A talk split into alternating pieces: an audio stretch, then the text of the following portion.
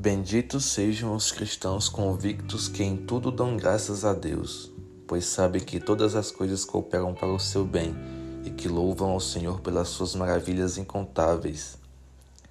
O verso-chave da mensagem de hoje está em Salmos, capítulo 9, versículo 1. Senhor, quero dar-te graças de todo o coração e falar de todas as tuas maravilhas.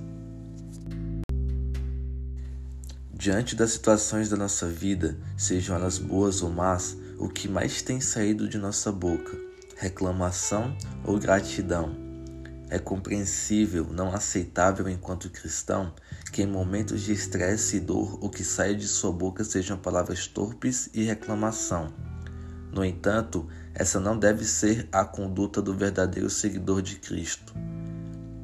O cristão deve agradecer a Deus em tudo, em todas as circunstâncias, seja pela bênção, provisão, força, saúde ou livramento. Em tudo, Deus trabalha para o nosso bem e tudo o que Ele permite é para o nosso crescimento e fortalecimento espiritual.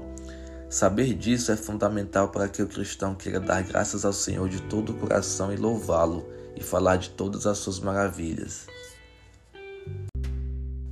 Mais uma vez, nos momentos de dor e estresse, acabamos focando nossa atenção e energia no que de ruim está acontecendo, em vez de lembrar das maravilhas que o Senhor já fez em nossa vida.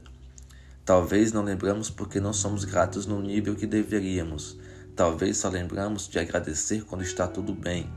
Se agradecemos e damos testemunho só quando tudo está bem, é sinal que somos circunstanciais, nem frios nem quentes, somos mornos. E se formos assim, Jesus vai nos vomitar. Por isso, a minha oração é esta: Pai nosso que estás nos céus, santo é o teu nome. Te pedimos nesta manhã que, através do seu Espírito, nos conceda um coração grato.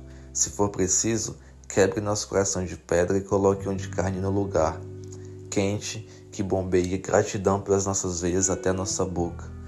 Ajuda-nos, Senhor, a não viver olhando para as circunstâncias desagradáveis da vida, mas ensina-nos a lembrar e contar ao mundo as tuas maravilhas, as tuas bênçãos em nossas vidas. De fato, só o fato de acordarmos e podermos ler a tua palavra já é motivo suficiente para darmos graças a ti pelo teu amor e misericórdia.